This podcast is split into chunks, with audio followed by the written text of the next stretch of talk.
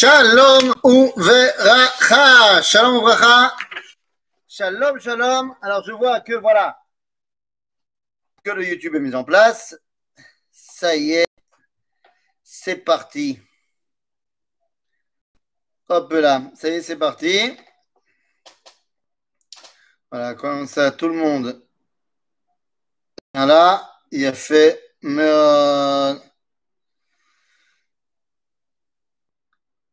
Yofi. Tov. Erev Tov. Erev Tov, Erev Tov. Donc voilà. euh, je vais juste être sûr que les gens du cours de ce soir sont bien là. Voilà. Monique, t'es là. Evelyne, t'es là. Faites-moi un signe, les gens, pour me dire qu'on peut commencer. Dès que j'ai un senior qui parle, eh bien, je commence. Voilà, voilà. On a Attendu la, minute et demie syndicale. Oui, oui, oui, oui. Non, non, non, non. Yala. Yala, yala. Allez. C'est bon. J'ai reçu le Ishour. C'est bon. Alors, c'est parti. Erev Tov, les Koulam. Alors, je suis désolé pour euh, le Zoom. On réglera ça. Ça, c'est à cause du Seger.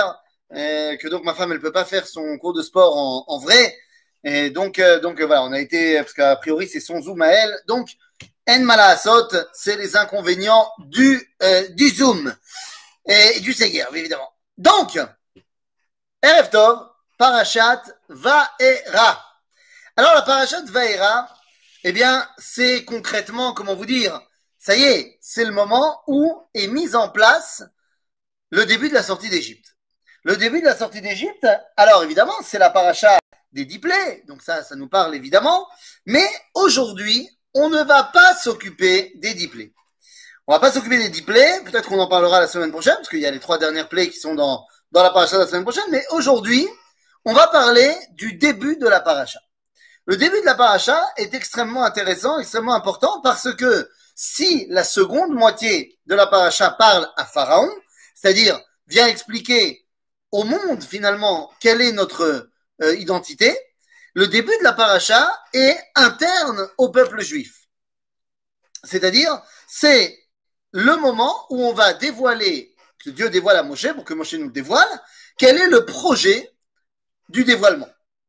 Quel est le projet de la sortie d'Égypte Alors, les amis, allons-y, rentrons directement dans le vif du sujet.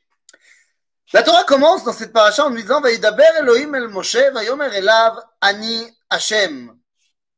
Vaïra el Avraham, el Yitzhak, el Yaakov, Shaddai, Ushemi Hashem, lo nodati laem. Et là, tout de suite, eh bien, on doit se poser plein de questions. Qu'est-ce que ça veut dire? Quel est le nom du dévoilement du divin? Est-ce que c'est Yudke Vavke, Hashem, ou est-ce que c'est El Shaddai? Là, on nous dit que Dieu parle à Moshe en disant Sache que je me suis dévoilé à Abraham, Yitzhak et Yaakov en tant que El Shaddai.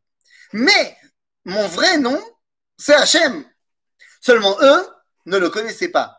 Alors je précise tout de suite, il y a des versets dans Bereshit où on voit marqué Vayomer Hachem El Avram. C'est le début de la paracha de l'Erlera.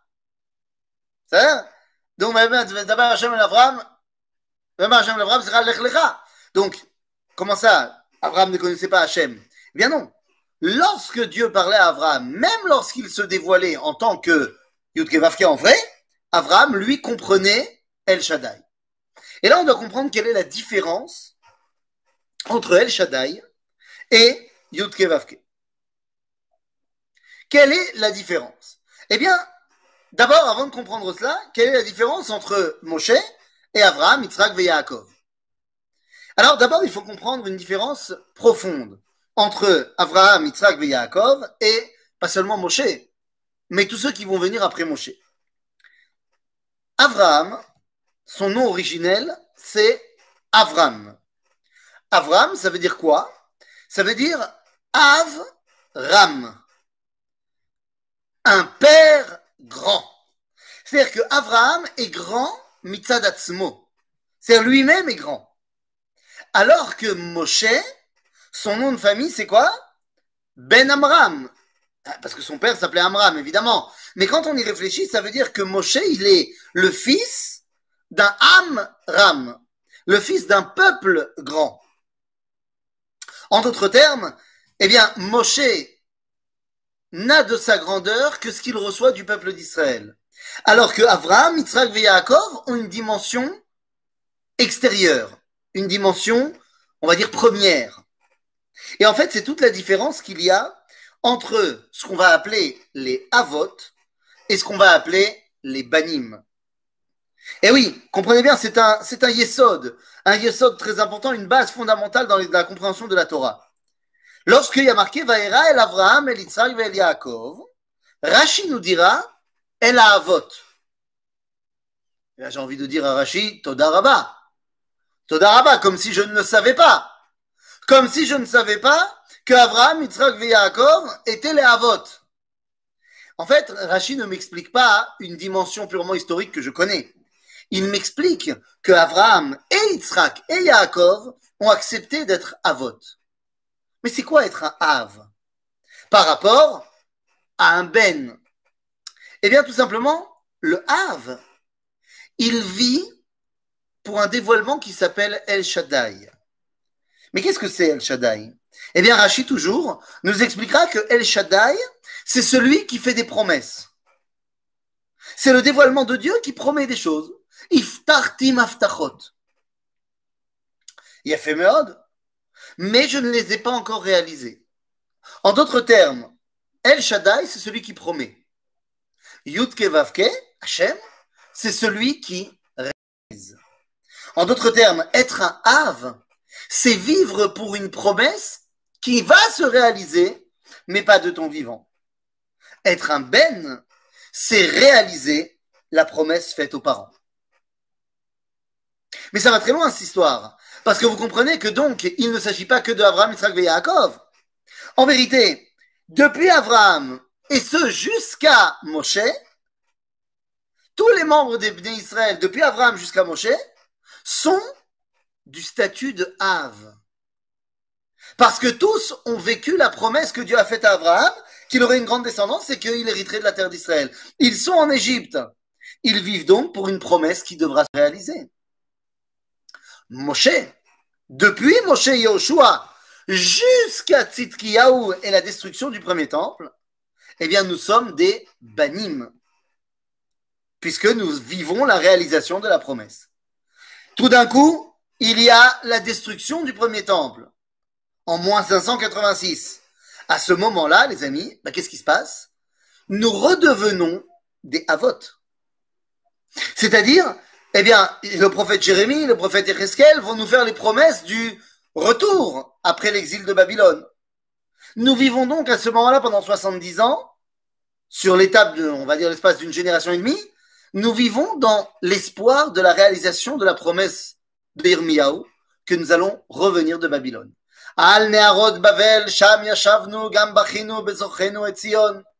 C'est de cela qu'on parle. On redevient des Avot.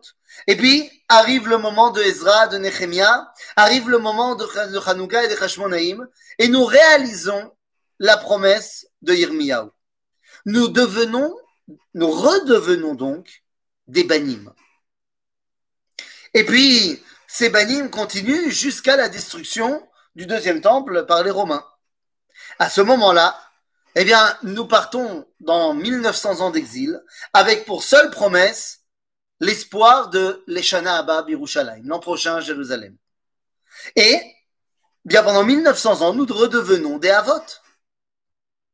Jusqu'au moment où, en 1948, eh bien, nous redevenons, pour la dernière fois cette fois, des Banim. En d'autres termes, mes arrière-grands-parents, que je n'ai pas vraiment connus, mes arrière-grands-parents était la dernière génération des Avot. Mes grands-parents sont déjà la génération des Banim. Alors, ils sont dans entre deux. Ils sont nés Avot et ils sont partis Banim. Quand je parle avec ma grand-mère, que j'ai encore la chance d'avoir avec elle, eh bien, quand je parle à mamie Alice, et que je me rappelle de sa naissance, la même année que l'arrivée de Hitler au pouvoir, 1933, eh, mamie naît en plein milieu de, enfin en plein milieu, en, pleine torpeur de l'exil. Elle naît en tant que mère d'Israël. Et mamie, eh bien, elle va voir la naissance de l'État d'Israël, elle va voir la guerre des six jours, elle va voir ses petits-enfants partir vivre en Israël, et elle va voir ses arrière-petits-enfants naître à Jérusalem. Elle passe du statut de M au statut de Bat, du statut de Avot au statut de Banim. Mais le problème dans tout ça, eh bien, c'est que les Avot et les Banim, ou les Imaot et les Banot, c'est pareil, risquent fort de ne pas se comprendre. Je ne parle pas ici du simple, de la simple crise d'adolescence. Non, non, non. Je parle de quelque chose de beaucoup plus profond. Pendant 2000 ans, le Havre s'est rattaché à une promesse. C'est rattaché à un espoir. Cet espoir, l'an prochain à Jérusalem, cet espoir pendant la prophétie, eh bien, c'était l'espoir de réaliser ce qui était marqué dans la Torah, dans le Tanakh ou dans ce que préconisaient les rabbins. En d'autres termes, cet espoir était maintenu par la Torah. Même lorsque, il y a 200 ans, l'émancipation a commencé, lorsqu'est arrivé l'idéal sioniste, même laïque, eh bien cet idéal sioniste, qu'ils le veulent ou pas, était baigné des promesses de la Torah. Et donc, si vous voulez, eh bien, les Havot sont menés par la Torah. Les Banim réalisent les promesses de la Torah. Mais comme ils réalisent les promesses de la Torah, eh bien, ils sont obligés de vivre une vie qui change énormément de celle de leurs parents. Imaginez-vous ce pionnier qui vient assécher euh, la vallée de la Choula, ou alors euh, Od Sharon et Tel Aviv et les marécages de, de, de Yaakov. Son grand-père était rabbin au Shtetl. Son grand-père, lorsqu'il parlait d'Eretz Israël, pour lui, c'était un idéal, un idéal doré. Alors que le petit-fils est en train de se battre contre la malaria, comme on a dit hier dans le cours sur la névoie. En d'autres termes, il est très possible qu'il y ait une dissension entre les Havot et les Banim parce que les précédents ne comprennent pas leurs descendants et les descendants ne comprennent pas les précédents. C'est pourquoi le dernier prophète, Malachi, nous dit ne vous inquiétez pas, c'est tout à fait normal qu'il y ait cette incompréhension entre euh, les, les et les Banim. Je vais amener quelqu'un qui fera le lien. Et c'est cette phrase que vous connaissez bien. lachem et lifne bo yom Hashem agadol.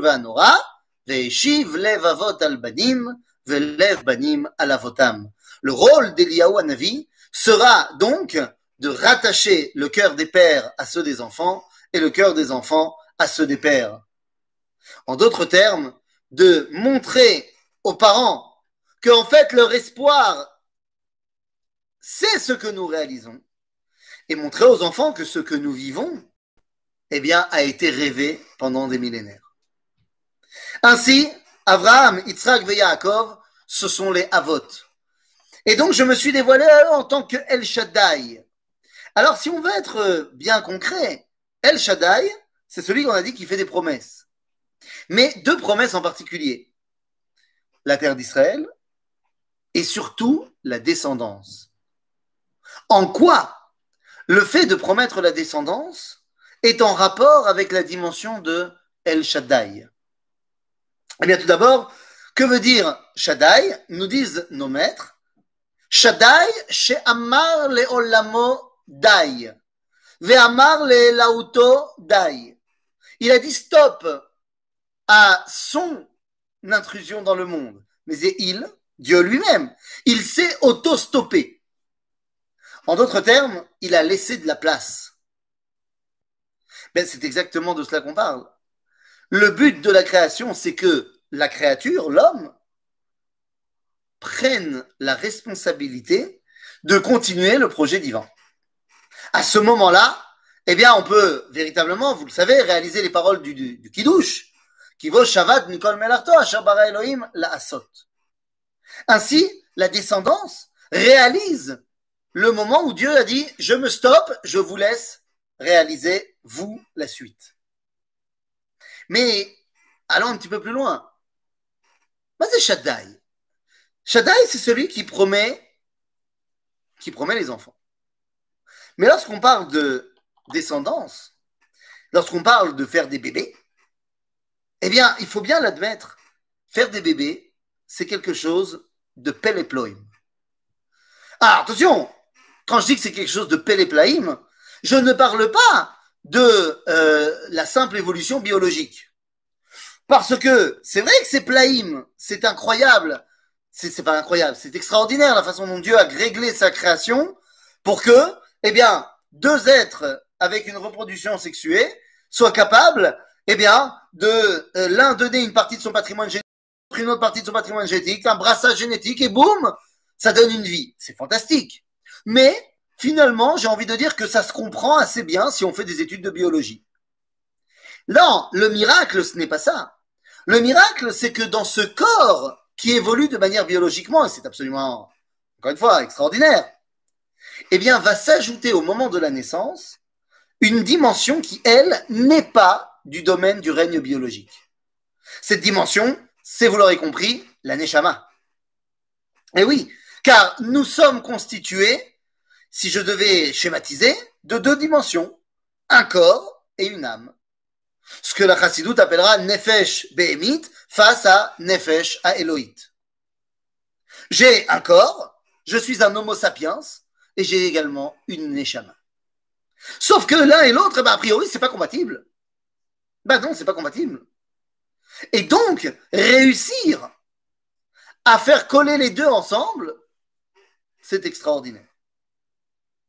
C'est tellement extraordinaire que le moment où l'homme est conscient que son, son lui-même fonctionne, et bien, c'est quand que l'homme est conscient que son, son lui marche, eh bien, bimchila, c'est quand on va aux toilettes. Eh oui, car je vous rappelle que dans le quotidien de notre vie, on ne se rend pas compte à quel point notre corps y marche et à quel point notre être marche bien, fonctionne bien. Et on s'en rend compte quand tout d'un coup on a mal au ventre parce qu'on a besoin d'évacuer quelque chose. On va aux toilettes et on se sent mieux, bimchila Mais c'est à ce moment-là qu'on s'en rend compte que ça marche vraiment bien. Et si quelqu'un, Shalom, a déjà souffert, eh bien, je ne sais pas, de constipation ou autre, eh bien, lui, il a bien compris que, quand ça marche pas, c'est terrible. Un petit truc qui marche pas, c'est terrible. On déglutine, je sais pas combien de milliers de fois par jour. Mais tant qu'on n'a pas une angine, on se rend pas compte de combien on déglutine et c'est incroyable. Mais quand on a la gorge, les, les gonflés, la gorge toute blanche, machin, ah ben, je peux t'assurer que tu le sens passer à chaque fois que tu avales ta salive. Donc, en d'autres termes, au moment où tu sors des toilettes, on a la takana de nos sages de dire une bracha. Birkat Asher qui termine en disant Baruch Ata Hashem, Rofe Chol Basar, ou Mafli la Asot. Et nous dit le Réma, Rabbi Moshe Israël de Cracovie, qu'est-ce que c'est Mafli la Asot? Kosher Davar Gashmi Bedavar Ruchani. Il réussit à faire résider l'un avec l'autre Davar Gashmi, Vedavar Ruchani. Deux dimensions qui a priori sont complètement séparées. Le monde, eh bien, du réel ici et le monde des Neshamot. Ça marche. Mais cette réunion, eh bien, si vous voulez, cette réunion entre le monde des âmes et le monde du corps, de la nature, eh bien, dans le monde, dans le langage de la Kabbalah, le monde des âmes s'appelle le monde de la ligne droite. Olam Yosher. Alors que le monde de la nature s'appelle Olam Igulim, le monde du cercle. Eh bien là, je voudrais vous amener euh, dans vos, cours euh, les plus anciens de mathématiques, car pour réussir à faire une relation entre le cercle et la ligne droite, pour arriver à trouver le lien qui existe entre la ligne droite, donc comprenez le périmètre, ou alors le diamètre, ou alors le rayon, euh, pas le périmètre, excusez-moi, pour moi, justement, pour faire le lien entre le périmètre et le diamètre ou le rayon, eh bien, nous utilisons quelque chose qui s'appelle pi. Et pi, c'est combien? C'est 3,14 tchoupchik. C'est 3,14 et encore quelque chose. 159. Les amis, je vous le donne en mille. Pi, c'est Shaddai. En Gematria, Shaddai, c'est 314. 314, et c'est quoi le tchoupchik C'est ce qu'on appelle Kotso Shel. Les amis, en d'autres termes, El Shaddai, c'est celui qui promet la descendance, parce qu'il est capable, c'est lui qui va nous lier le monde de l'âme avec le monde du corps, avec notre monde. En d'autres termes, dit Dieu à Moshe, sache que c'était tout ça, Abraham, Yitzhak et Yaakov. Avalatem, vous maintenant, vous êtes les banim. Et donc les banim, vous allez devoir réaliser la promesse. Tov, Yafemod, aval, quelle est la promesse? Eh bien, c'est là que nous avons le chapitre 6 du livre de Shemot, dans notre paracha, qui développe quel est le projet. Et oui, on va sortir d'Égypte, mais pourquoi faire? Quel est le but de cette sortie d'Égypte Je lis. וגם הקימותי את בריתי איתם, לתת להם את ארץ כנען, את ארץ מגוריהם, אשר גרו בה, וגם אני שמעתי את נאקת בני ישראל, אשר מצרים מעבידים אותם, ואזכור את בריתי. Donc je vais libérer les Bnei Israël d'Égypte, parce que je me souviens de la promesse que j'ai faite à Abraham, Yitzhak et Yaakov, et il est temps de vous ramener en terre d'Israël. La reine, ainsi, est mort l'Ivné Israël. Dis aux enfants d'Israël, Ani Hashem, Yudke Vavke, celui qui réalise la promesse. Et là, Dieu dévoile ce qu'on appelle les fameux cinq termes de délivrance. Je me permets de le redire, les cinq termes de délivrance. Pourquoi je parle de cinq termes de délivrance? Eh Bien parce que dans la Haggadah de Pessah, nous on connaît les quatre de délivrance. On connaît les quatre coupes de vin. On connaît les quatre enfants. Et ainsi de suite. Mais en vérité, vous le savez très bien, quatre, c'est cinq. À chaque fois que la Torah dévoile quatre, c'est pour en fait dévoiler le cinquième qui était caché. Ici, c'est même pas caché. Il n'y a pas quatre termes de délivrance. Il y en a cinq. Oui, pendant l'exil, on s'est habitué à ne parler que de quatre termes de délivrance, car le dernier, eh bien, était trop difficile à rappeler. Regardez ce que nous dit la Torah. Voilà les quatre termes de délivrance. Je vous sortirai de l'emprise de l'Égypte. Et je vous sauverai de leurs travaux, de leur esclavage. Et je vous délivrerai par une main puissante. Et je ferai de vous mon peuple. Je serai pour vous donc Dieu. Ça va de pair, vous saurez véritablement que je suis Dieu. Et enfin, Veveti etrem el haaretz, asher nishbati et yadi, לתת אותה לאברהם, ליצחק וליעקב, ונתתי אותה לכם מורשה, אני השם. Le cinquième terme de délivrance, eh bien vous le connaissez, il s'agit de je vous ramènerai en terre d'Israël.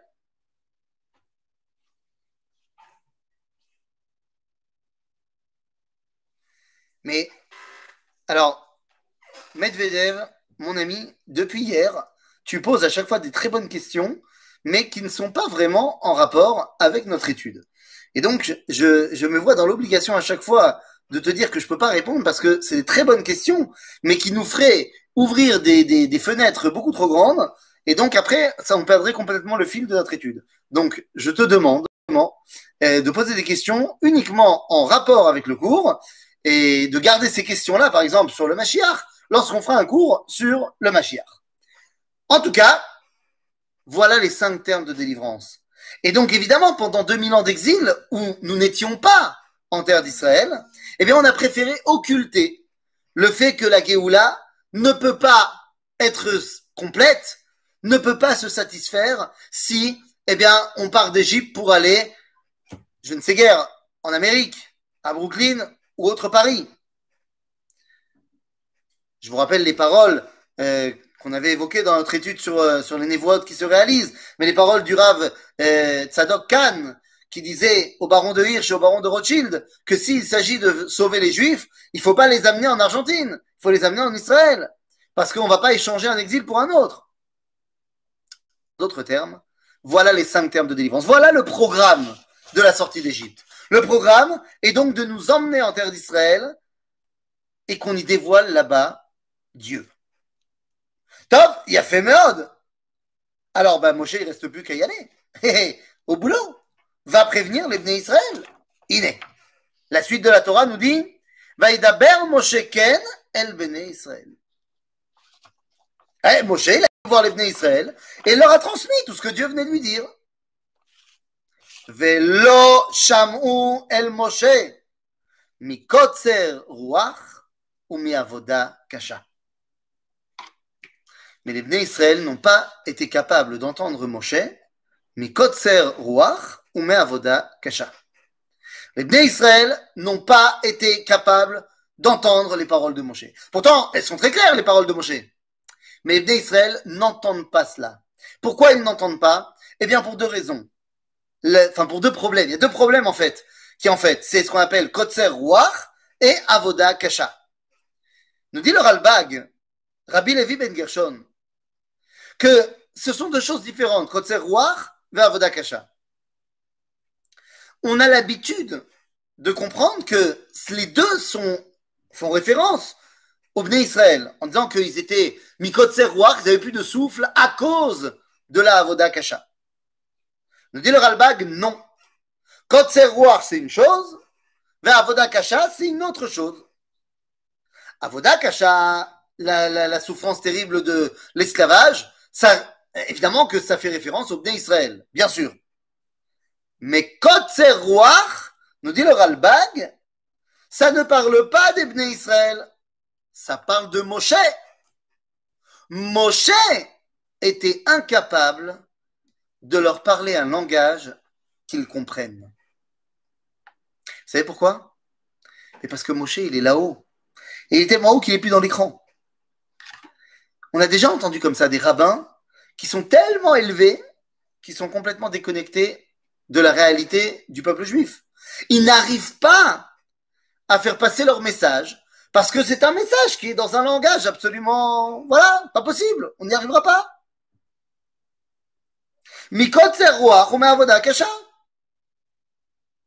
C'est la raison pour laquelle Dieu avait dit à Moshe, n'y va pas tout seul. Vas-y avec Aaron. Aaron, il saura leur parler. Aaron, il connaît le langage. Aaron, il sait comment parler au Bnei Israël. Mais là, Moshe, il est parti tout seul. Ben, je répète le verset. Va d'abord Moshe, Ken, el Bnei Israël. Il n'y a pas Aaron. S'il avait pris Aaron, Aaron aurait traduit les paroles énormes de Moshe dans un langage que les Israël comprennent. C'est du moins ce que dit le Ralbag. C'est ce que dit le Ralbag, mais ce n'est pas ce que dit le Meshech Chochma. Le Meshech Chochma, Rabbeinu Simcha Cohen de Dvinsk, dans son commentaire de la Torah, il dit autre chose. Il dit J'ai lu le Ralbag, j'entends bien, mais la vérité, c'est que même si Aaron il avait été là, ça n'aurait pas marché.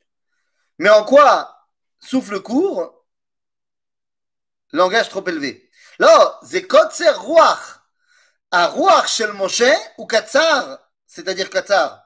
C'est-à-dire qu'il est, il est là-haut, au la L'esprit de Moshe est tellement élevé que ou Katsar pour pouvoir descendre jusqu'en bas. Ok? Il n'arrive pas jusqu'en bas. Le Meshach nous dit même s'il y avait eu Aaron, ça n'aurait pas marché.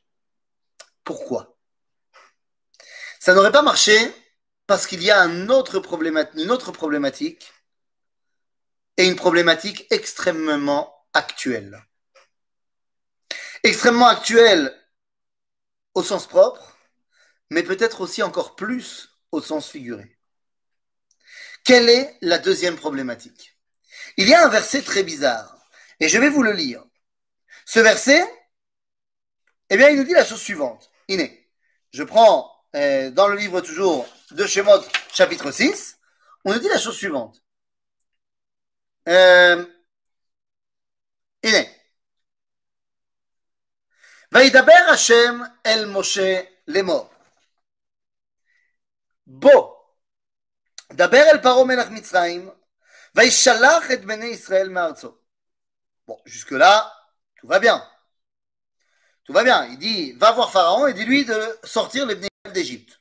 Bon, je comprends. Moshe lui dit, va y d'abord Moshe, l'ifne Hachem le mort. Hen bene Israël lo shamu elai. Ve'ech ishmaeni paro. Aral sefatayim.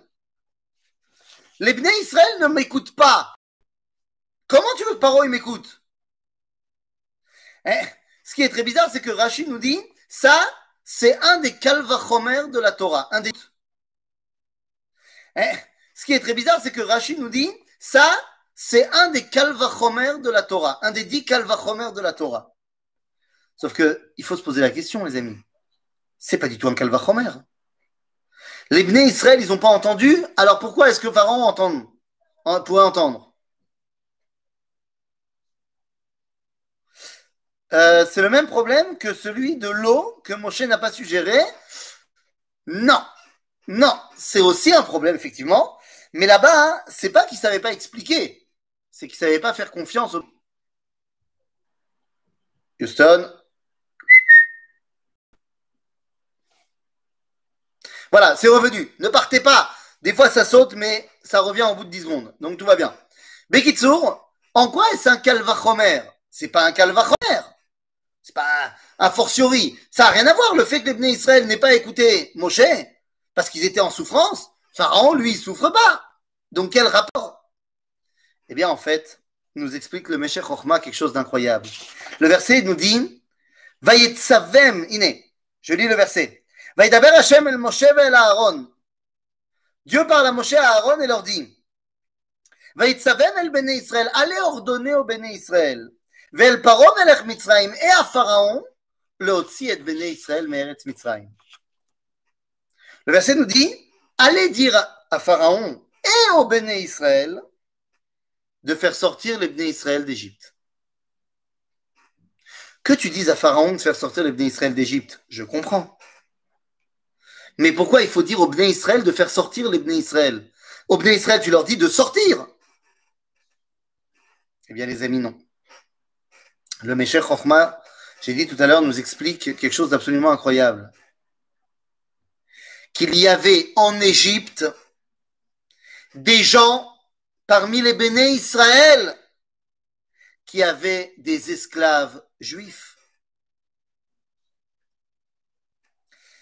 Oui, Pharaon était le maître de tout le monde, mais il y avait parmi les Bnei Israël des gens qui avaient certainement des relations proches avec euh, l'État et qui avaient bénéficié d'une remise et qui, eux, avaient des esclaves juifs. Il y avait des juifs qui asservissaient d'autres juifs. Eh oui, messieurs, dames. Si on veut pousser l'explication encore plus loin, le Meshach Chochma nous dit, vous voulez que je vous dise qui sont les Juifs qui asservissaient leurs frères? C'était les tribus de Reuven, Shimon et Lévi. Les tribus des grands frères, au fur et à mesure des époques, 210 ans, se sont mis à réduire en esclavage leurs petits frères. Il y avait un espèce de double statut au sein des Israël. Il y avait les riches juifs et il y avait ceux qui étaient des juifs de deuxième division. les amis, on a connu ça. On a connu ça dans les débuts de la création de l'État d'Israël, dans les années 50. Les juifs Aleph, c'était les Ashkenazim. Les juifs séfarades, c'était véritablement considérés comme étant des juifs de deuxième division qu'on a fait venir, pas seulement pour la démographie, mais surtout pour aller construire des routes dans le sud. Est-ce que ça ne ressemble pas fortement à ce qui est mentionné ici? Ah bon, Hachem, on n'en est plus là. Mais aujourd'hui, on a autre chose. Aujourd'hui, on a aussi des gens qui sont en souffrance. est-ce qu'on s'en occupe, mamache Est-ce que ça nous parle? Alors, je ne parle pas forcément de la détresse financière. On parle tout le temps de cela, et c'est vrai, c'est très vrai. Et heureusement que Baruch Hashem a des organisations qui s'occupent des gens qui sont en détresse financière. Mais il y a d'autres choses. Je parlais, voilà, je l'ai cité tout à l'heure, mais je parlais hier avec ma grand-mère qui m'a dit, tu sais, moi j'avoue que j'ai quand même de la chance. Alors c'est vrai que j'ai pas eu l'occasion de vous voir, vous, les Israéliens de la famille, pendant, ça fait plus d'un an. Mais je dois quand même dire que mes deux enfants habitent à côté de moi, que je les vois au moins une fois par semaine, que mes petits-enfants, certains d'entre eux, habitent juste à côté de chez moi, et donc je les vois de temps en temps. Donc au moins, je ne suis pas quand même toute seule. Je vois quand même un petit peu ma famille. Mais elle me dit, mais il y a des amis à moi, leurs enfants et petits-enfants n'habitent pas à Metz, ils ne se voient pas pendant un an. Et ben, la personne en question qui est toute seule, qui va s'occuper d'elle? Est-ce qu'on va tous, tous les jours, tous les deux jours, tous les trois jours, penser à l'appeler, penser à faire un zoom, penser à récupérer et à relier les différentes parties du peuple juif? Le message de Moshe ne peut pas passer s'il n'est pas donné à tout le monde. S'il y a une partie du Ham Israël qui est toujours reléguée en deuxième position, ça ne peut pas marcher. Ainsi, nous dira le Talmud de Jérusalem. Le Talmud de Jérusalem nous dit que lorsqu'on nous dit Vaïtsavem el Bene Israël, qu'est-ce qu'il leur a dit? Eh bien, Dieu a ordonné à Moshe et à Aaron d'aller dire à Pharaon et au Bene Israël de libérer les esclaves. Car il est impensable que dans le peuple juif, il y ait une partie du peuple, voire une grande partie du peuple, voire une petite partie de l'homme qui est soumise à une autre élite. Car Dieu se dévoile par l'intermédiaire du peuple juif tout entier. Et donc, on ne peut pas arriver à réaliser le projet divin si ce n'est pas avec tout le monde. Ce n'est que lorsqu'on a eh bien, l'ensemble du peuple juif qui peut entendre qu'on peut commencer à mettre en pratique tout cela. Ainsi, il y a une halakha au niveau de Pessah, au niveau du Seder. Il y a ce qu'on appelle kimcha de pisra. C'est-à-dire qu'on se doit de faire en sorte que tout le monde dans le peuple juif ait de quoi faire le seder. C'est une mitzvah. Mais quand on dit qu'il faut faire en sorte qu'il puisse faire le seder, il faut pas seulement lui donner de la matzah et du vin. Il faut lui donner également un coussin. C'est-à-dire faire en sorte qu'il puisse lui aussi s'accouder, faire en sorte qu'il puisse lui aussi se ressentir comme étant Ben Chorim. Parce que si on ne peut pas être libre, on ne peut pas s'attacher à Dieu. Un peuple qui est soumis à qui que ce soit ne peut pas se soumettre à Akadosh Baruch. C'est la raison pour laquelle on ne peut pas recevoir la Torah en Égypte. On ne peut pas recevoir la Torah quand on est soumis à Pharaon. Et c'est la raison pour laquelle il fallait absolument tout d'abord sortir d'Égypte, se sortir, eh bien, de la, euh, on va dire de la, comment dire, euh, de, l'emprise de Pharaon pour pouvoir Tem qui Hashem. Les choses vont crescendo. Tu sors de l'exil à l'indépendance, et ensuite tu reçois la Torah. les amis, il en va de même dans notre génération. Vous vous demandez pourquoi le peuple juif a-t-il abandonné la Torah de manière générale à la fin de l'exil? Il l'a abandonné parce qu'il ne se revendiquait plus de la Torah. Il ne pensait plus que ce qu'avait reçu leur père pour revenir à ce qu'on disait au début, eh bien, est actuel pour les enfants. D'ailleurs, c'est exactement ce qu'il disait. C'est archaïque, c'est obsolète. Alors pourquoi est-ce que Dieu n'a pas fait un grand dévoilement de Torah avant la Géoula? Eh bien parce que pour que Am Israël puisse re-recevoir la Torah de manière grande, eh bien il fallait d'abord lui redonner sa liberté. Ainsi, eh bien il y a d'abord eu Yom Ha'atzmaut, il y a d'abord eu la résurrection nationale, l'indépendance, la Géoula, et suite à cette dite Géoula, eh bien, il y a eu, et il y a toujours, un processus continuel de recherche d'un dévoilement de la Torah. Il y a une recherche permanente de réponses. Il y a un questionnement qui grandit et qui grandit. On peut le voir d'ailleurs dans euh, la quantité de personnes qui, grâce, je dis grâce, eh bien, au Zoom et donc au confinement et donc au Covid, se sont tout d'un coup intéressés à des questions de Torah. Des gens qui avant, l'année dernière, étaient tellement pris par leurs activités, n'avaient pas vraiment le temps de se poser à aller étudier un cours. Mais qui tout d'un coup se disent, non mais déjà là je suis à la maison, alors viens, je vais essayer d'étudier. Il y a une recherche constante d'un retour vers l'origine, d'un retour vers la compréhension profonde de notre identité. Et ça, ça ne peut arriver que grâce à la liberté du peuple d'Israël, qui va donc décider de s'attacher à Dieu. C'est exactement ce que nous vivons, c'est exactement le projet divin tel qu'il a été présenté à Moshe et à Aaron. En d'autres termes, il est évident que le don de la Torah ne pouvait pas avoir lieu avant la sortie d'Égypte. Et c'est la raison pour laquelle également, la seule fête qui a droit à un Moed bête, qui a droit à une session de rattrapage, si jamais tu n'as pas pu la faire, c'est Pessar Sheni, c'est-à-dire Pessar. Parce que on ne peut pas arriver à Shavuot, c'est-à-dire au Matan Torah, sans être passé par la case libération préalablement. Voilà le message que Moshe doit donner au Bnei Israël. Vous êtes les descendants, les fils d'Abraham, Yitzhak et Yaakov, vous allez donc réaliser la promesse. D'un côté, vous êtes Am Israël, et de deux, eh bien, vous allez prendre possession de la terre d'Israël. Non seulement cela, mais en faisant cela, vous allez pouvoir réaliser la deuxième phase, à savoir Vidatem qui Hashem. Vous saurez, vous connaîtrez Dieu. À ce moment-là, eh bien, vous pourrez faire la troisième phase. Quelle est la troisième phase?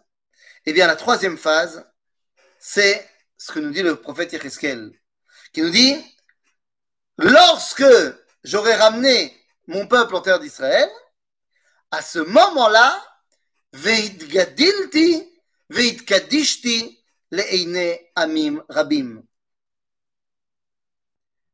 Ce texte de Yecheskel, amim ce qui veut dire, et je vais me grandir et me sanctifier aux yeux du monde, eh bien, c'est exactement la signification de ce qu'on dit quand on dit le Kaddish. Ah, très bonne question. Mais pourquoi passer par la case Matan Torah avant de passer par la case en Eretz Israël? Ah oui, c'est une très bonne question.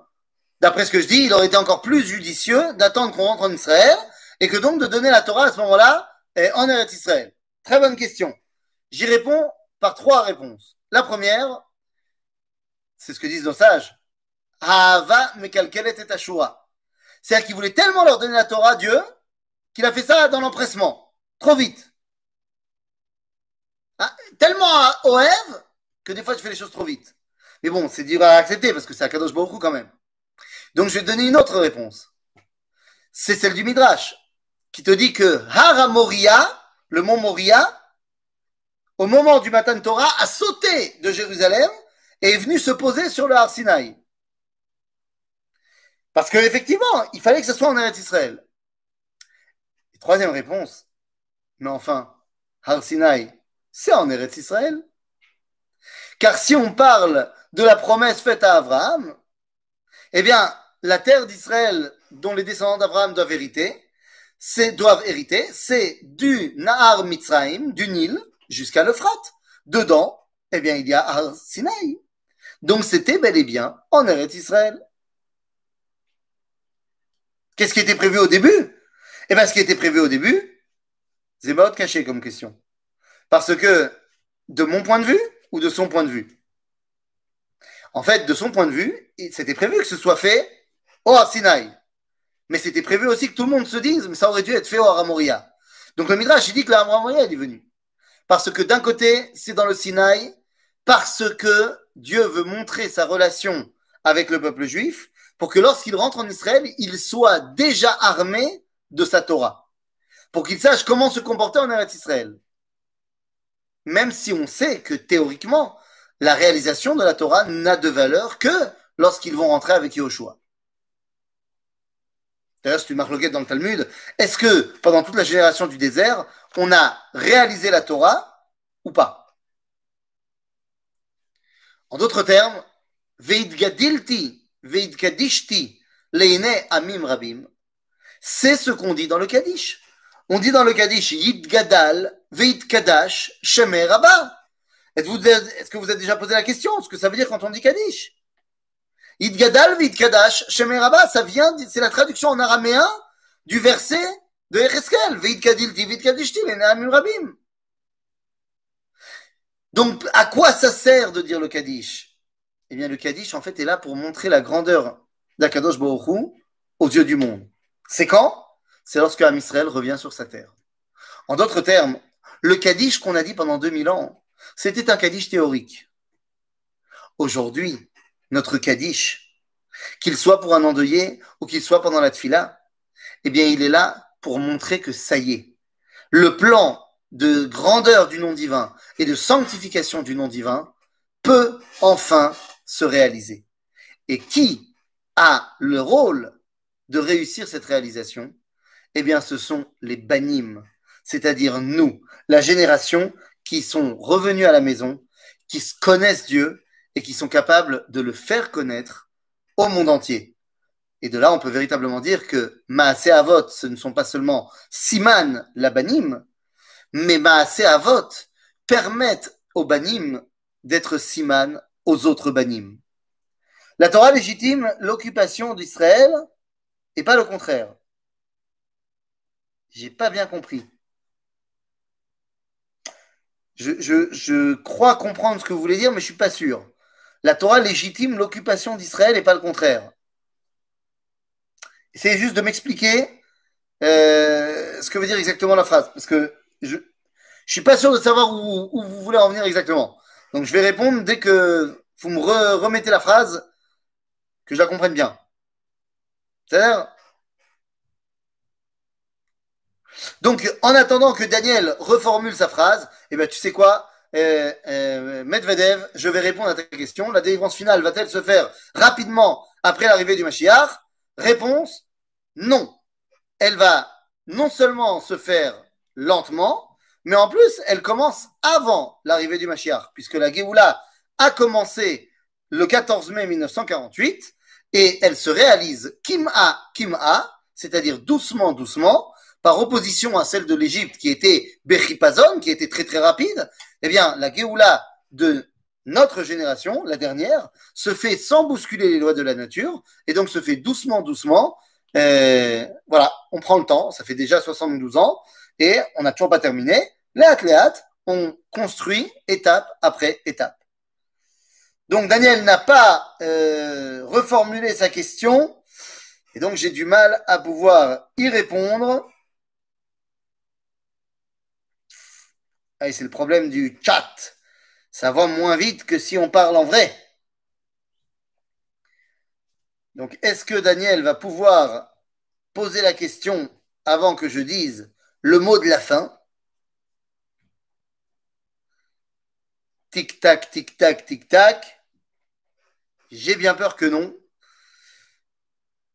En tout cas, eh bien, vous aurez compris que la paracha de Vaïra, c'est la paracha qui vient nous annoncer quel est le message non seulement que Moshe doit donner au Ham Israël, mais que le Ham Israël doit donner au Ham Israël dans toutes ses générations. Ah Il fallait apparemment une justification à l'occupation des sept peuples qui vivaient en Canaan, et non le fait d'être en Israël qui justifie le don de la Torah. Ah, j'ai compris, j'ai compris, maintenant j'ai compris.